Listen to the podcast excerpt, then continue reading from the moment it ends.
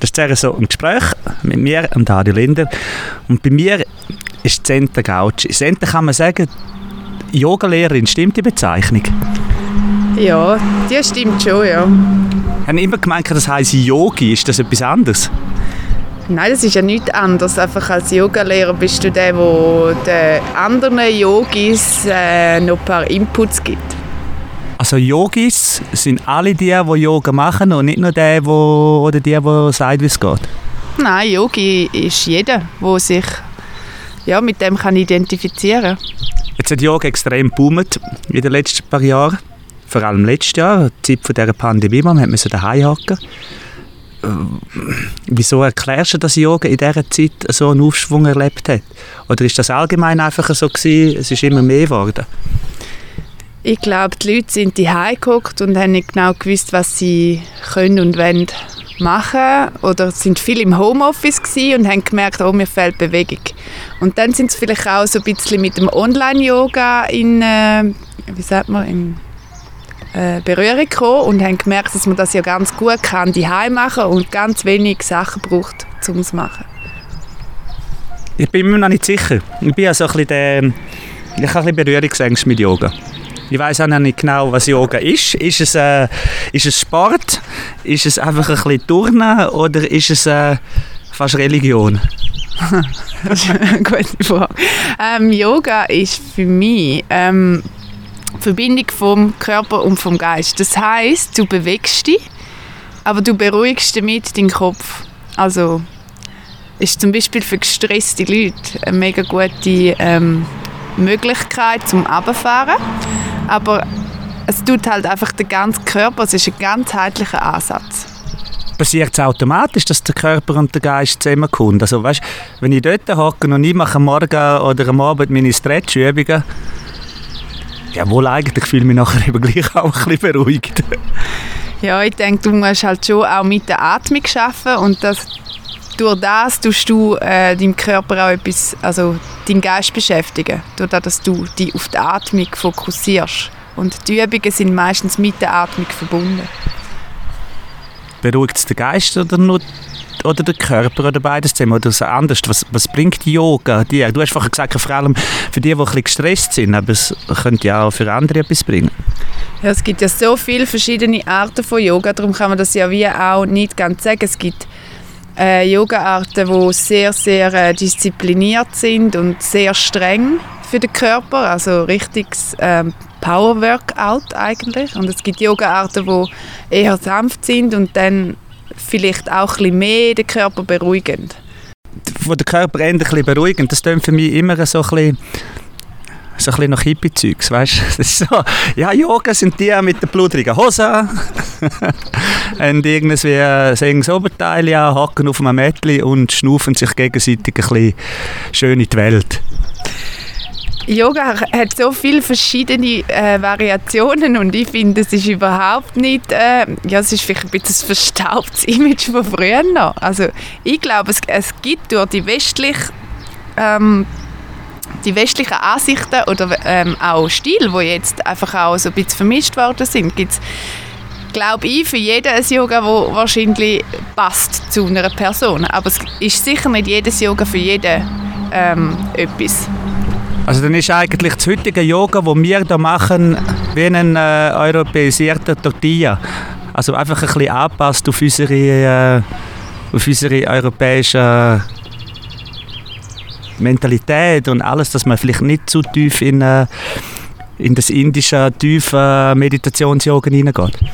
Nein, das würde ich jetzt nicht so sagen, weil es gibt natürlich schon sehr viele äh, Leute, die auch das indische oder den Ursprung vom Yoga praktizieren und das auch so leben. Aber ich glaube, es gibt halt einfach heutzutage auch da genug Arten, die für die Allgemeinheit, die keine Ahnung hat von Yoga oder nie Yoga gemacht hat, passend ist.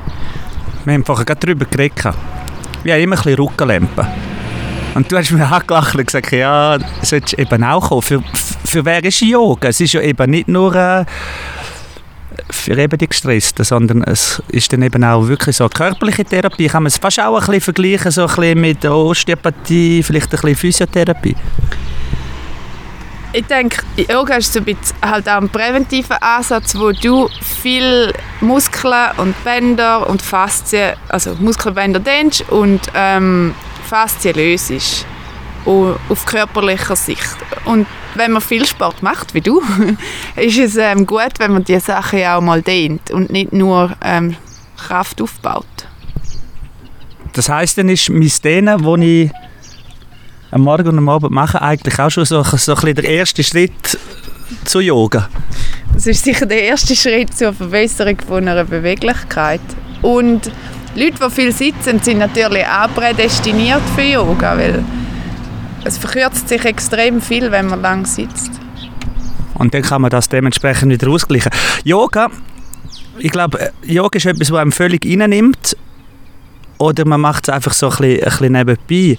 Leute, die viel Yoga machen, die schwören nachher auf Yoga und die tun sich vielfach, habe ich das Gefühl, so wie ein Umfeld dazu anpassen. Hast, hast du das auch ein bisschen das Gefühl, weißt du, dass es wie so ein bisschen recht einen geistigen Einfluss auch nimmt, nicht nur einen körperlichen? Ja, also der geistige Einfluss, der nimmt sicher. Also bin ich voll davon überzogen. Aber ich glaube nicht, dass es muss wie eine, also es ist nicht für jeden die gleiche Religion oder die gleiche Ansichtssache. Also nimmt es einen Einfluss äh, auf den Geist? Weißt du, dass äh, viel extremer, dass man viel mehr daran glaubt, dass, äh, dass einem äh, ein bisschen mehr einnimmt, weißt, dass nicht nur äh, ein Dehnen am Morgen und am Abend ist, sondern dass man so vielleicht ein bisschen immer tiefer reinkommt, weißt, dass man am Anfang körperlich anfängt und nachher geht man dann vielleicht sogar ein bisschen in das meditative Yoga rein. Ja, das glaube ich schon. Also ich glaube, es kommt sicher so, dass man sich mit der Zeit vielleicht auch ein bisschen mehr ans Meditative herangetraut. Ähm, und man merkt ja auch dann, oder bei mir ist es mal so gewesen, dass man merkt, es tut einem gut. Und wenn es einem gut tut, dann macht man es auch. Und so tut sich ein bisschen verändern mit der Zeit. Und dann interessiert man sich vielleicht auch mal mhm. für, was ist eigentlich dahinter und was macht es mit meinem Nervensystem.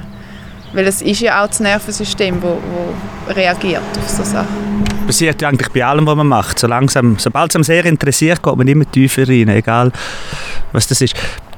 Yoga hat für mich auch immer noch so ein bisschen etwas Ernstes. Es muss immer ruhig sein. Ich habe jetzt gerade letztens gesehen, also, eine Einladung für Heavy Metal Yoga und so Sachen. Ich meine, das, das äh, geht ein bisschen weg, habe ich das Gefühl, von der Philosophie. Hankerum nimmt es auch so ein bisschen ein bisschen die Angst, weißt du, so, jetzt du darfst dort reingehen, dann machst du eine Tournee, dann geht dir ein Furz ab und das ist peinlich oder irgendwie so etwas, was passiert. Ist Yoga wirklich so?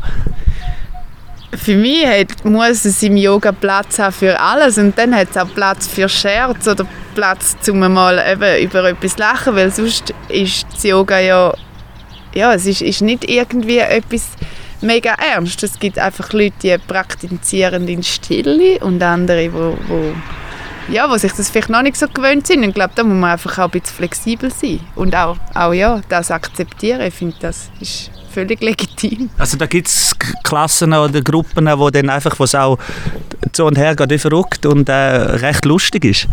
Ja, ich glaube, es gibt ja auch äh, viele Yoga-Stile, die mit Musik arbeiten und ähm, auch mehr so vielleicht dann ins Workout reingehen und andere, die halt wirklich die Yogastunde so aufgebaut ist, dass, dass es wirklich still ist und dass man halt auch wirklich sich auf, auf die Atmung und auf das viel mehr konzentriert und durch das mehr runterfährt. Und das hat wirklich Platz für alles.